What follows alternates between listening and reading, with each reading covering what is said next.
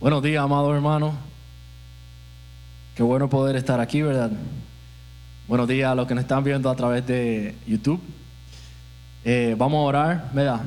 Porque si soy yo que me paro aquí para hablarle a ustedes, es plume burro lo que voy a hablar. vamos a orar para que sea Dios, sí. Señor, gracias. Gracias, Padre Santo, porque podemos estar en este lugar, Señor. Gracias, Señor, porque estamos aquí. Padre, mira, sé tú hablando y preparando nuestros corazones, Señor. Padre, para lo que tú quieres traernos a cada uno de los que estamos aquí. Que tu Espíritu Santo pueda moverse libremente, Señor. Y que traiga palabra para cada uno de nosotros. En tu nombre, amado Dios. Amén y amén. Y ha sido interesante eh, cómo Dios nos ha venido llevando en estos últimos meses. Eh, yo soy fanático de la película en general y me encantan las películas, las series de películas o sagas que se conectan de una manera tremenda. Eh, y recientemente estamos viviendo una que es la de Marvel.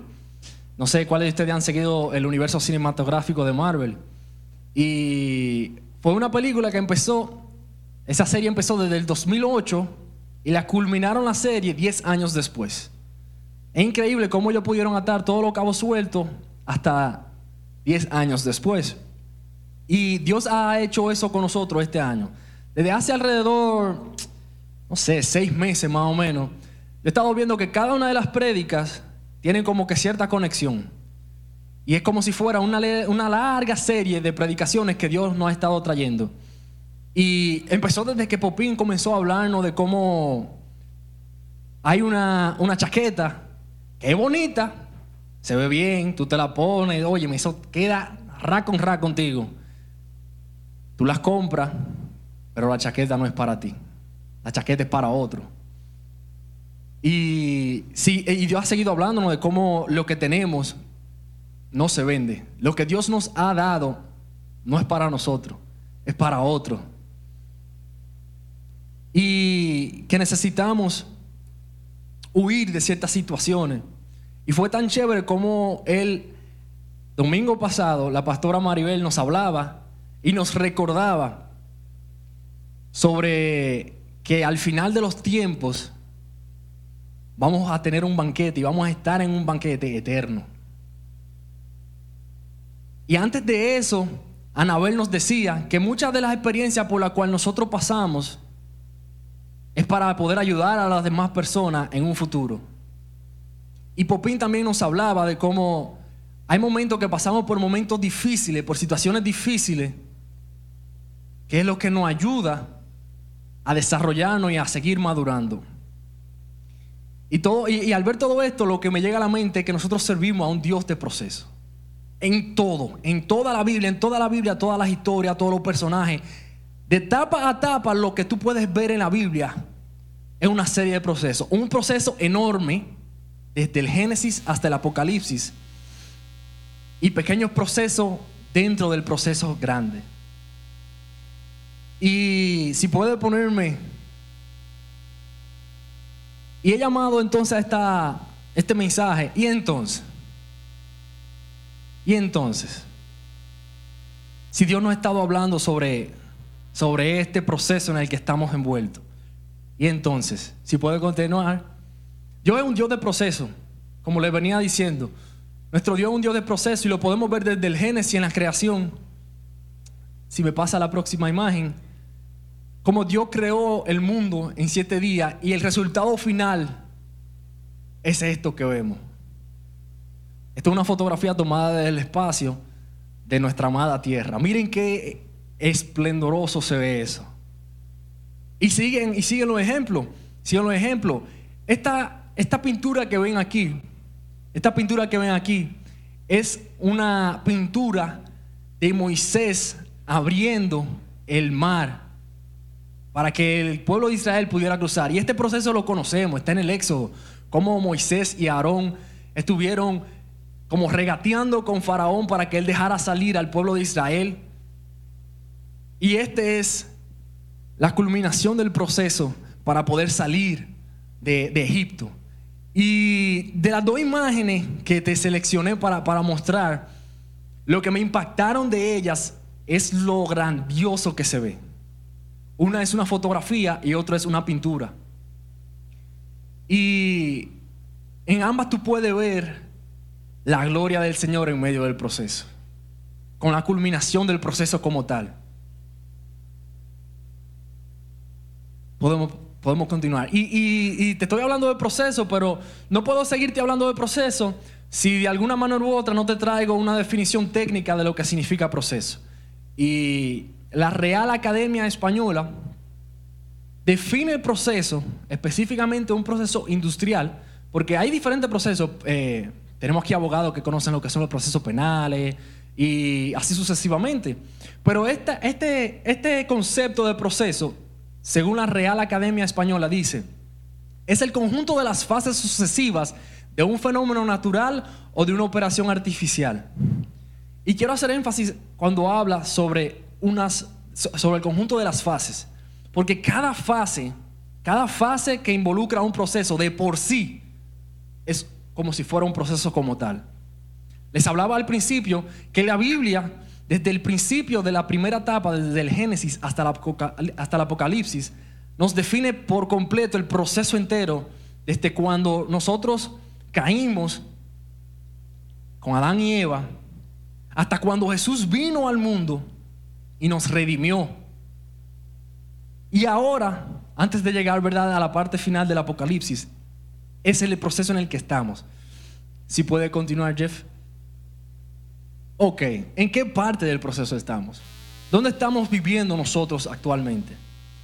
Y cuando, cuando estaba en, recibir esto de parte de Dios, el Señor me hablaba y me decía, mira, esto fue lo que pasó en el Génesis. Esto fue lo que pasó cuando yo mandé a mi hijo a morir por ustedes, para que ustedes pudieran tener vida eterna y pudieran estar conmigo por la eternidad y ser salvos. Y conocemos el verso de Juan 3:16. Pero ahora yo le decía al Señor, pero ok, entonces, ¿qué, ¿qué, tú quieres decirme con esto? Y Él me dice, ¿en qué están ustedes? ¿En dónde están ustedes? Y me llevó a pensar y me llevó entonces a la palabra de Mateo 10, el capítulo 10. Y vamos a leer algunos versos. Dice el verso 1.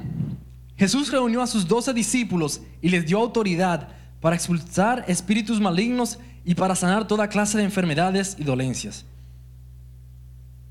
Jesús nos llamó a cada uno, a cada uno de los que estamos aquí, y nos dio la autoridad para hacer este tipo de cosas. Y vamos a seguir en el verso 7 y dice, vayan y anúncieles que el reino del cielo está cerca. Sanen a los enfermos, resuciten a los muertos, curen a los que tienen lepra y expulsen a los demonios. Den tan gratuitamente como han recibido. En esto es que tenemos que estar. Esta fue nuestra gran comisión. Dios nos llamó y nos dice que en este punto, en este punto dentro del proceso completo, de la historia de la humanidad, esto es lo que nos toca ahora a nosotros. Nos toca ir, nos toca ir y hacer discípulos, llevar el reino, llevar el evangelio. No nos toca convencer, ojo, no nos toca convencer a la gente, no, no, no. Nuestra responsabilidad es ir delante de las personas y llevar el evangelio. Y el Espíritu Santo se encarga del resto. El Espíritu Santo se encarga del resto. Para esto tenemos que estar preparados, eh, estar en un proceso de oración y conectado con el Padre. Y Él se va a encargar de lo demás. Yo he escuchado gente que se sienten eh, frustrada porque dicen, wow, pero yo le he predicado a tanta gente, pero nadie se ha convertido. No, no, no, pero tranquilo. Tu parte es llevar el Evangelio. No convencerlos, porque eso le toca al Espíritu Santo. No quiera tratar de robarle el trabajo a Dios. No, no. Él hace su trabajo mejor que nadie. Y sigue diciendo en el verso 9, no lleven nada de dinero en el cinturón, ni monedas de oro, ni de plata, ni siquiera de cobre. Y aquí Dios nos vuelve a decir lo mismo. Dios nos vuelve a hablar de confiar en Él, de confiar en Él, de depositar nuestra confianza en Él, que no es en nuestra fuerza, no es en nuestras capacidades, en nuestras habilidades. No, no, no, no, no, no. Olvídate de eso. Es en Él es en su fortaleza. Porque como les decía, nosotros no tenemos la capacidad de convencer. Eso es el Espíritu Santo que lo hace. Y sigue diciendo en el verso número 10, y dice, no lleven bolso de viaje con una muda de ropa ni con sandalias, ni siquiera lleven un bastón. No duden en aceptar la hospitalidad, porque los que trabajan merecen que se les dé alimento. Y cuando leí esta parte del verso, del capítulo, el verso 10, decía, Señor, ok, ya tú me hablaste de, de poner mi confianza en ti. ¿A qué te refieres con esta parte? Y algunos de ustedes que haya podido tener la oportunidad de ir, ya sea a otra provincia, eh, a quedarse la noche, ¿verdad? O que haya tenido el chance de poder ir a acampar o incluso salir fuera del país en algún tipo de viaje, sabe lo, lo importante que es lo próximo que le voy a decir y lo que Dios quiere decirnos con el verso 10. Y es que nos toca andar ligero. Nos toca andar ligero. Y en el primer culto les contaba de una experiencia que tuve con una vez con Hansel, Jeffrey, eh, Giancarlos, con los dos Giancarlos y otro amigo de nosotros. Nosotros usualmente salíamos a acampar y la, idea no llegaba a la hora menos indicada, a las 10 de la noche. Un sábado a las 10 de la noche estábamos ahí juntos. Vámonos a acampar. ¿Para dónde? Para un monte de eso. Y nos íbamos. Y nos pasó por varias ocasiones que no íbamos preparados, pasábamos frío, eh, pasábamos hambre, no dormíamos básicamente, llegábamos al otro día con los ojos duros. Y en un momento dado nos planificamos. Eh, recuerdo que fue como un conectado y para el otro fin de semana era que lo íbamos a hacer. Y ya, pues está bien nítido. Pues yo recuerdo que, yo esa noche, antes de ir a venir a conectado, agarré mi mochila, ¡fua! la puse encima de la cama y comencé a entrar cosas. Entro cosas, entro cosas, entro cosas. Cuando hago así que me voy a poner la mochila. Bueno, si yo fuera en un vehículo a donde yo me voy a quedar a dormir, no hay problema, hasta más cosas puedo entrarle. Pero luego me puse a calcular y dije, no, es que yo no voy a llegar bien a donde nosotros vamos a ir a acampar con esta mochila. Hago así, fue, le tapo mi mochila y comienzo a sacar cosas. Saco cosas, saco cosas. Yo había llevado una colcha y una especie de almohada. Porque yo quería dormir cómodo, ya yo estaba cansado de cada vez que íbamos a acampar, amanecer con el cuello medio dañado y que no amanece tieso y ahí como que... Yo dije, no, no, yo no voy a pasar trabajo ahora. Pero en medio del proceso, cuando me di cuenta que estaba pesada la mochila, dije, no, es que yo no necesito tantas cosas. Y Dios me dijo en, en ese momento, mira, tú te llevas tu abriguito, o sea, con tu abriguito y tu sleeping bag y ya con eso tú resuelves. Y yo recuerdo que esa fue la primera vez que yo salí a acampar, que cuando dormimos yo pude descansar. Porque hice eso mismo, me llevé mi sleeping bag, una botellita de agua, cenamos antes de salir y lo que hice fue que enrollé el, abrigo, lo hice en forma de como si fuera una almohada, lo puse como almohada y ya, nítido.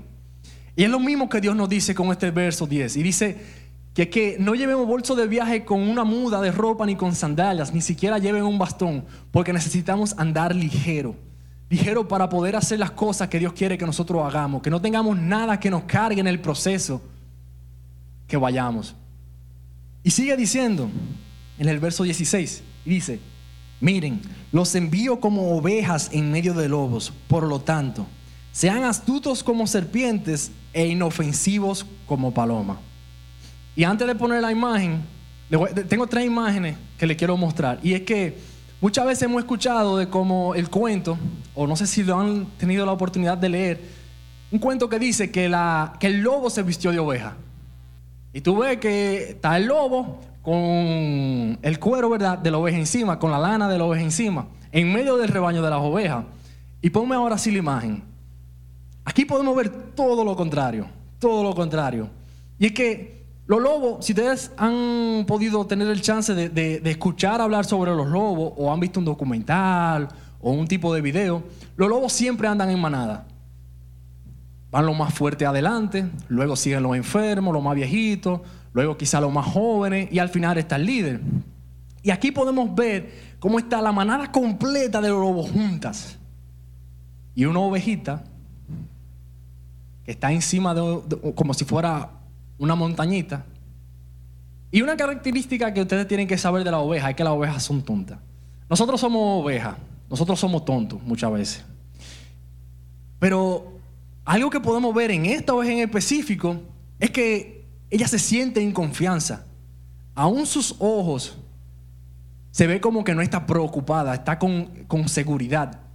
¿Y por qué, por qué está de esa manera? Porque su pastor está allí. Podemos ver al pastor allí en el fondo. Y el pastor no le está hablando, el pastor no le está... No, no, no, el pastor simplemente está allí. Y ya con el simple hecho de que el pastor de ella esté allí, eso le da seguridad a ella. Y ella no tiene ningún tipo de temor, porque ella sabe que su pastor está allí. Y pasamos con la otra imagen. Y nos dice el Señor en el verso 16, dice, por lo tanto sean astutos como serpientes y no sé quién ha tenido la oportunidad de poder ver una serpiente cara a cara, pero yo he podido hacerlo y las serpientes tienen algo bien peculiar. Al momento de que ellas se sienten que no están en seguridad, ellas se retractan, toman una posición defensiva y no se mueven. Tú puedes intentar hacer que ella se mueva, ella se queda analizando la situación y estudiando, y esa es la astucia que tiene este animal. Ella estudia cuál es el momento prudente para ella hacer su movida. Y de la misma manera Dios nos dice que como serpiente debemos tener esa astucia para saber y tener la prudencia de cuándo movernos y hacer X o tal cosa. E igual nos dice que seamos inofensivos como paloma. Y aquí le traigo una imagen de una paloma blanca, que se ve bien inofensiva, bien inofensiva. Y, nos dice específicamente de que seamos inofensivos como paloma porque mucha gente puede decir, ah, que yo sea como, como una serpiente, como una culebra. Ah, no, pues yo tengo que morder a la gente, tengo que tener veneno. No, no, no, no, no, no, no, no, no, no, no. Por eso no especifica que seamos inofensivos como paloma, porque tenemos que recordar que no es en nuestra fuerza, no es en nuestras capacidades, sino que es gracias a Él, a su fuerza, a sus habilidades, a sus capacidades. Hubo un muchacho que yo le enseñé la foto de la paloma y me dijo, oye, esa paloma es tan buena que podemos cocinar y comérnosla. Así de, así de inofensiva se ve la paloma. Y, y continuamos. Y dice el verso 17, tengan cuidado porque los entregarán a los tribunales y los azotarán con látigos en las sinagogas. Serán sometidos a juicio delante de gobernantes y reyes por ser mis seguidores. Pero esa será una oportunidad para que les hablen a los gobernantes y a los otros incrédulos acerca de mí.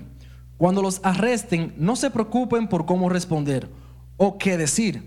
Dios les dará las palabras apropiadas en el momento preciso, pues no serán ustedes los que hablen, sino que el Espíritu de su Padre hablará por medio de ustedes.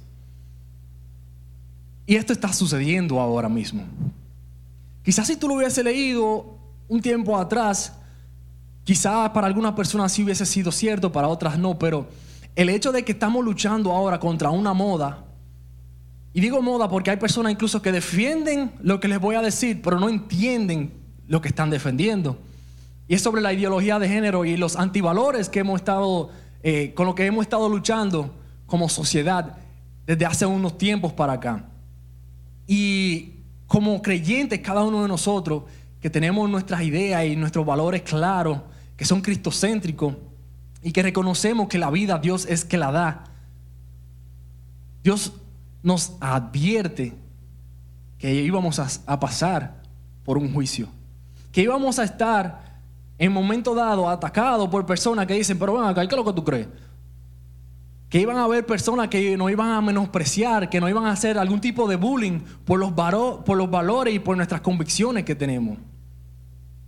Y Dios nos dice, y es tan chévere como Él nos dice al final, en el verso 20 dice, pues no serán ustedes los que hablen, sino que el Espíritu de su Padre hablará por medio de ustedes. Una vez más, recordándonos que no somos nosotros, no somos nosotros. Muchas veces incluso yo me he puesto a, tratar de defender la parte de la ideología de género, tratando de quitar a Dios de que me use Él. Y muchas veces he perdido completamente la defensa porque he tratado de hacerlo en mi fuerza. Cuando Dios nos dice, es el Espíritu de Él que hablará a través de nosotros. Y sigue diciendo, el hecho de que Dios no nos prometió, no nos prometió de que íbamos a tener eh, que no íbamos a tener problemas. No, no. Incluso Él lo dice en su palabra, que íbamos a tener aflicción en el mundo. O sea, Él nos asegura, es increíble porque Él nos dice, mira, tú vas a ser incómodo, va a ser difícil. Y muchas veces incluso hasta lo leemos y lo pasamos por alto y decimos, no, por ejemplo, ahora en este tiempo del COVID, decimos, no, cuando las cosas vuelvan a la normalidad. No hay normalidad, esta es nuestra normalidad. Ya no volvemos atrás a los tiempos cuando el COVID no estaba, no. Tenemos que hacer el clic en nuestra mente. Ya no, las cosas no se van a poner mejores. Hay mucha gente que dice, no, yo voy a hacer eso cuando las cosas mejoren. No, es que ya no van a mejorar. Tenemos que estar conscientes de que no van a mejorar. La palabra de Dios nos lo dice, o sea, que los tiempos se iban a poner difíciles conforme iba pasando y se iba acercando la la venida del Señor. Y es exactamente eso mismo. Es entender de que las cosas se van a seguir poniendo difíciles. Pero Él nos prometió algo. Él nos dijo que iban a estar difíciles, pero que Él iba a estar allí con nosotros. Así como la oveja, así como este papá, el papá está enseñándole a, su hijo a montar bicicleta y va muy avanzado el proceso. Fíjense que al principio, no sé a cuál de ustedes llegó a suceder, que cuando estaban aprendiendo a montar bicicleta o tenían gomita en los lados, ¿verdad? Hay gente que, empieza con gomita en los lados, hay otros que son un poquito más, más atrevidos o más habilidosos y pueden empezar sin quizá la gomita en los lados. Pero en este caso, él va contento, el niño va contento porque va pedaleando, va avanzado en su proceso. Su papá está allí. De la misma manera, nosotros estamos avanzados en el proceso y vamos a tener aflicciones, vamos a tener situaciones y se seguirá poniendo peor la cosa. Mucho peor. Pero tenemos certeza de algo y es que no estamos solos, que el Señor está allí con nosotros. Y Quiero, hacerle una pequeña historia sobre, sobre algo que nos sucedió. Eh, vamos a esperar que, Jeffrey nos lo pueda poner. Yo estaba tratando de conseguirle un video sobre la fabricación del pan. ¿A cuántos de aquí les gusta comer pan? A mí me encanta comer pan. Eso es una de las cosas que yo, yo puedo morir comiendo pan. O sea, mi esposa lo sabe. Eh, en la mañana ella me pregunta, mi amor, ¿qué tú quieres desayunar? Y digo, dame un sándwichito ahí si tú quieres un revoltillo de huevo con pan, yo con eso resuelvo. Y a las 12, ¿qué tú quieres comer a las 12? Vamos a hacer hamburguesa. Otra vez pan. y me dice ella, ¿y de cena? Un chocolatico con pan ahí, eso, eso cae bien. Oye, en tiempo de frío, eso cae bien. Y ella, ella, ella me ama porque ella está tratando de cambiar eso. Porque yo entiendo que todos los extremos hacen daño. Y tengo un muchacho por ahí, un amigo mío que se llama Carlos, muchos de ustedes lo conocen, que a cada rato está ahí y me dice, mira, tienes que comer mejor por esto y esto, los nutrientes, asegúrate que los nutrientes estén llegando bien, que así o qué. Pues como yo sé que como cultura nosotros nos encanta el pan, porque es uno de los productos de la canasta básica, pues dije, ok, exacto. yo dije, bueno, Dios me habló a través del proceso de la producción de pan y en el proceso de, preparar y recibir la palabra, Dios me dijo, vamos a hablar de pan. y como no pude conseguir el video para la elaboración, le traje las fotos de las maquinarias que utilizamos o algunas de ellas. Y luego entonces yo lo voy a estar llevando, le voy a estar describiendo el proceso y ustedes vayan imaginándoselo poco a poco. La primera que vemos a mano izquierda es la mezcladora. Después que ya está todo pesado, que ya todos los ingredientes están en el área de trabajo, todo se mezcla aquí. Y tiene una, secuencia. Tiene una secuencia de cómo debe, de mezclarse. Recuerden que, como les decía al principio, las fases que componen a un proyecto, a un proceso de por sí, son un proceso como tal. Y luego de que la masa sale mezclada y está todo lista, pasa entonces al cilindro, que es la siguiente imagen. Ese cilindro aquí es donde eh, la masa, si es de harina, de trigo, desarrolla el gluten. Es donde la masa crece y se desarrolla.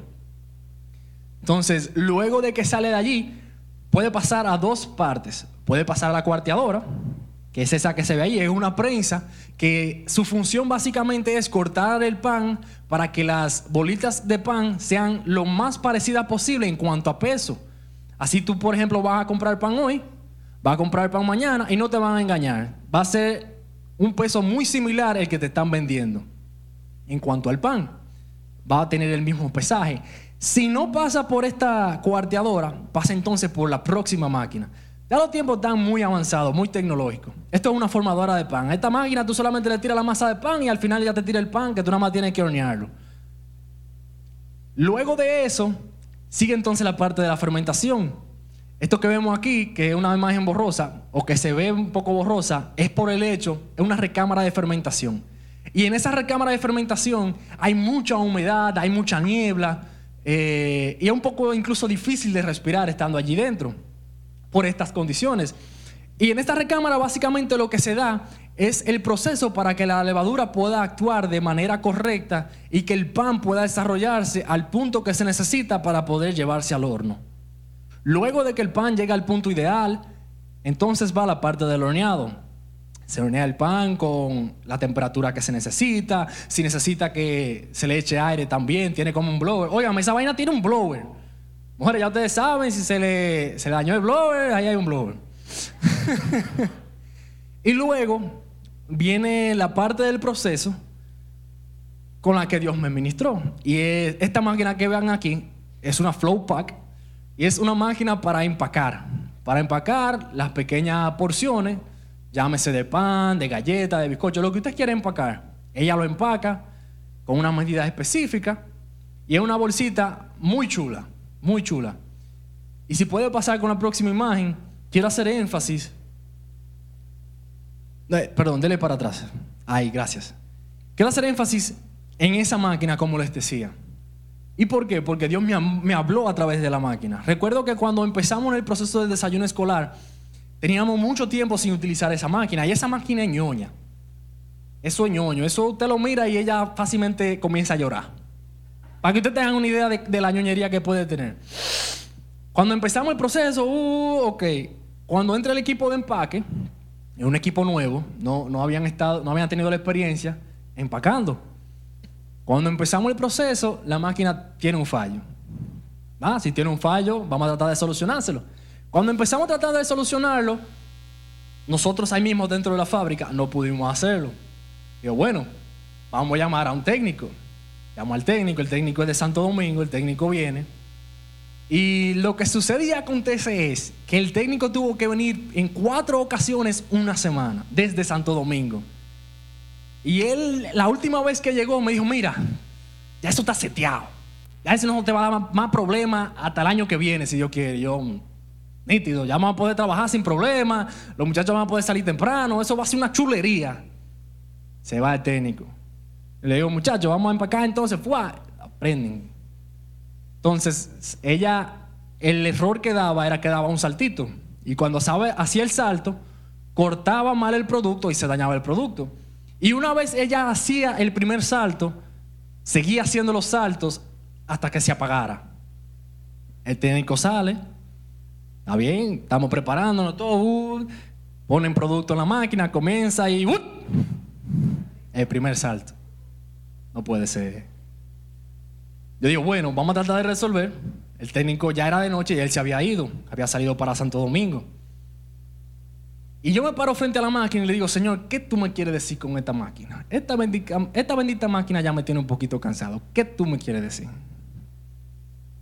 Nada, seguimos como pudimos avanzar, salieron muy tarde los muchachos, eh, el producto se dañó una gran parte por los saltos que ella hacía, porque pudimos como corregir un poquito el error, pero como quiera seguía dañando el producto. Al otro día volvemos a lo mismo.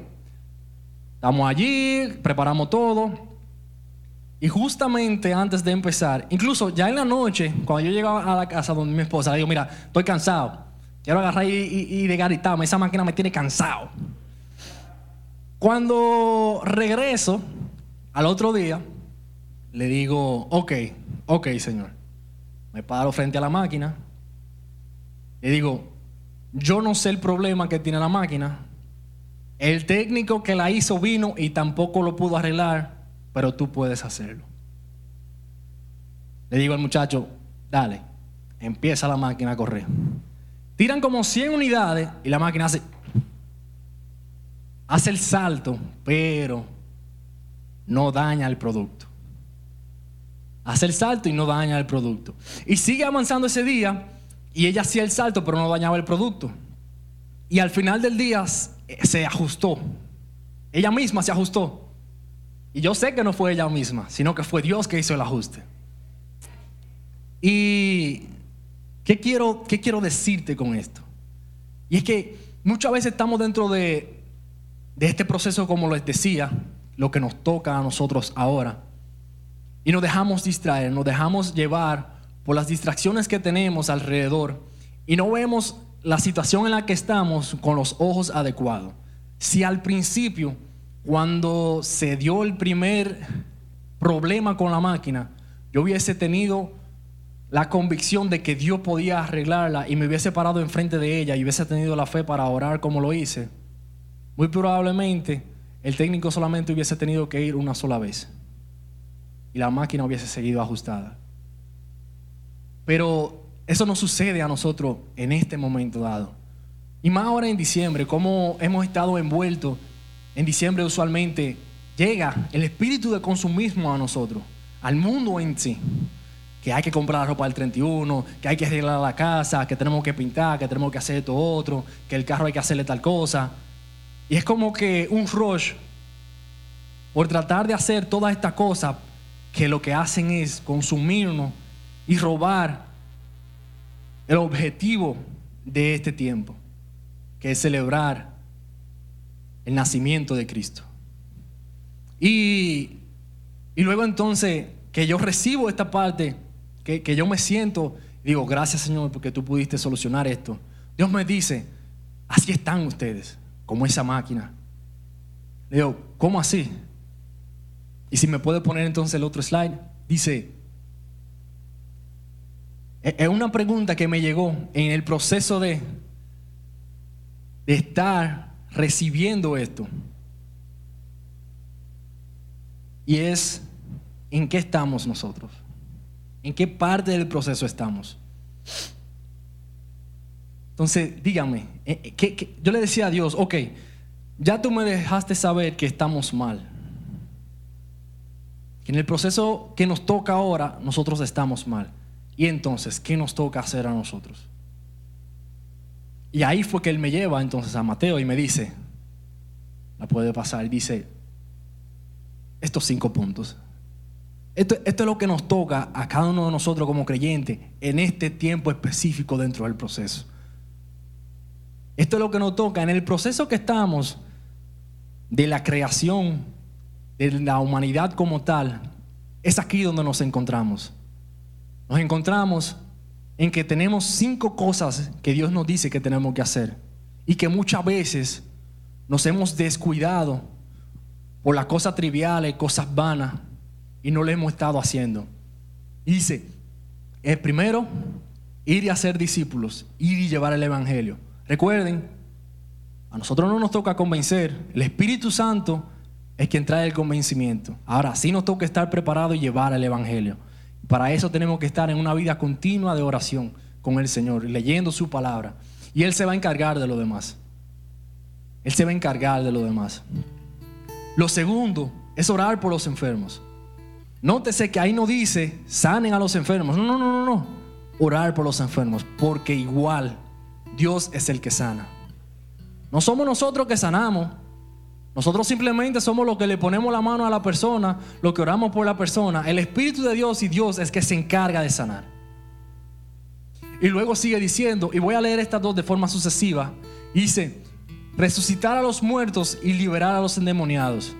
Y muchas veces nos hemos visto envueltos en que decimos, bueno, estas dos cosas no nos tocan, pero sí, sí a nosotros nos toca orar incluso para resucitar muertos así como Jesús lo hizo y para liberar a los endemoniados así como Jesús lo hizo. Obviamente, para eso hay que llevar una preparación específica. Y yo que tú no iría solo. a algo así yo iría con alguien que fuera un poquito más maduro que yo y que me ayude en el proceso. Pero eso nos toca a cada uno de nosotros. No podemos dejar, no podemos dejar ese trabajo solamente a los líderes y a los pastores. No, no. Sí tenemos que que ellos nos ayuden en el proceso a hacer estas dos cosas. Porque fuimos llamados a eso. Fuimos llamados a hacer este tipo de cosas. Y por último, y no menos importante, dar por gracia lo que por gracia hemos recibido. Nos han dado tanto, tanto. Miren, aquí se come bueno. Aquí se come bueno. Los martes tenemos una enseñanza en comunión en la casa de uno de nuestros hermanos y tenemos el chance para discutir y hablar y aprender cosas de la palabra. Los jueves tenemos el chance de poder venir aquí y en comunión poder orar uno por los otros y por la persona de la ciudad y lo que está pasando en el mundo. Y entonces los domingos tenemos la oportunidad de poder recibir un banquete entre todos juntos aquí. O sea, nos han dado tanto que muchas veces yo lo que veo es que estamos como unos chonchitos, como unos puerquitos para Navidad, listos para que nos coman. y, y es por el hecho de que hemos tenido tanto, pero no hemos quedado con, con lo que hemos recibido. Y no debe de ser así. Dios, Dios no nos da para nosotros. Recuerden como la chaqueta. La chaqueta es para otro, no para nosotros. Y de tal manera es que necesitamos dar por gracia lo que por gracia cada semana hemos recibido. Cada uno de nosotros tiene algún tipo de contacto con otra persona fuera de la, de la comunidad de fe.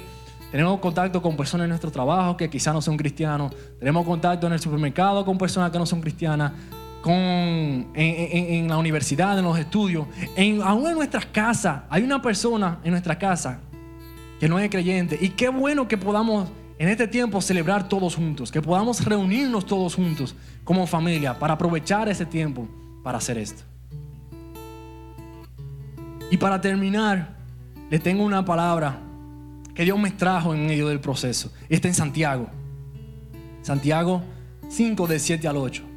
Y él me recordaba, mira, es verdad, ustedes están en un proceso que es difícil, porque lo van a juzgar. Dice que nos van a llevar incluso delante de los tribunales. Y va a ser difícil. Pero recuerda. Y dice, Santiago dice, amados hermanos, tengan paciencia mientras esperan el regreso del Señor Piensen en los agricultores que con paciencia esperan las lluvias en el otoño, y la primavera. Con ansias esperan a que maduren los preciosos cultivos. Y dice al final, ustedes también deben ser pacientes. Anímense, porque la venida del Señor está cerca. Amén. Y qué bueno es poder ver esto. Y yo quiero hacer un llamado ahora para cada uno de, aquellos que, como yo, en un momento dado, nos hemos visto envueltos en las cosas triviales y las cosas vanas y no hemos olvidado de en el punto dentro del proceso en el que estamos. De dónde nos encontramos dentro del plan de Dios, que es este. Que no hemos olvidado de nuestra responsabilidad delante de Dios y de las demás personas del mundo. Yo quiero pedirte que te ponga de pie si como yo en algún momento dado tú has pasado por eso. Y orar para que sea el Señor que nos ayude a recordar y que nos mantenga sobrio en medio de este tiempo. Que podamos estar claros de qué es lo que tenemos que hacer y que lo hagamos. Que Dios nos ayude y que podamos hacerlo. Porque Él nos ha dado un espíritu de valentía para poder hacerlo. Oramos. Señor Jesús, gracias Padre. Gracias Señor porque una vez más tu misericordia nos ha alcanzado, Señor. Una vez más tu gracia ha llegado a nosotros justo a tiempo, Señor. Padre Santo, te pedimos perdón, Padre, por aquellas veces que nos hemos descuidado, Señor. Hemos dejado de lado la comisión que tú nos diste, Señor, para este tiempo específico dentro del proceso, Señor. La veces, Señor, que no, no estamos, Señor, enfocados y no estamos siendo objetivos, Señor, con lo que tú nos has dejado, Señor. Padre, que podamos ser valientes, que podamos ir y llevar el evangelio que tú nos has dado, Señor, a cada persona que está cerca de nosotros. Que todo temor se vaya, Señor. Que no haya temor sobre nosotros, sino que podamos, Señor, en valentía hablarle a las demás personas sobre ti, sobre tu evangelio, Señor, sobre cómo tú nos amaste tanto que mandaste a tu Hijo, Señor, a morir por nosotros en la cruz, Señor por cada uno de nosotros sin excepción alguna, Padre. Padre Santo, que podamos ir y orar por los enfermos, Señor. que podamos poner manos, Señor, y, y- y orar por ellos porque se sanen, Señor. Y podamos ver y dar testimonio de cómo tú haces la obra. Sí, Señor. En tu nombre, Jesucristo, llévanos, Señor. Y que no olvidemos de que tú estás allí con nosotros en medio del proceso. Padre, que aún en medio de las dificultades podamos verte allí con nosotros. En tu nombre, Jesús. Amén y amén.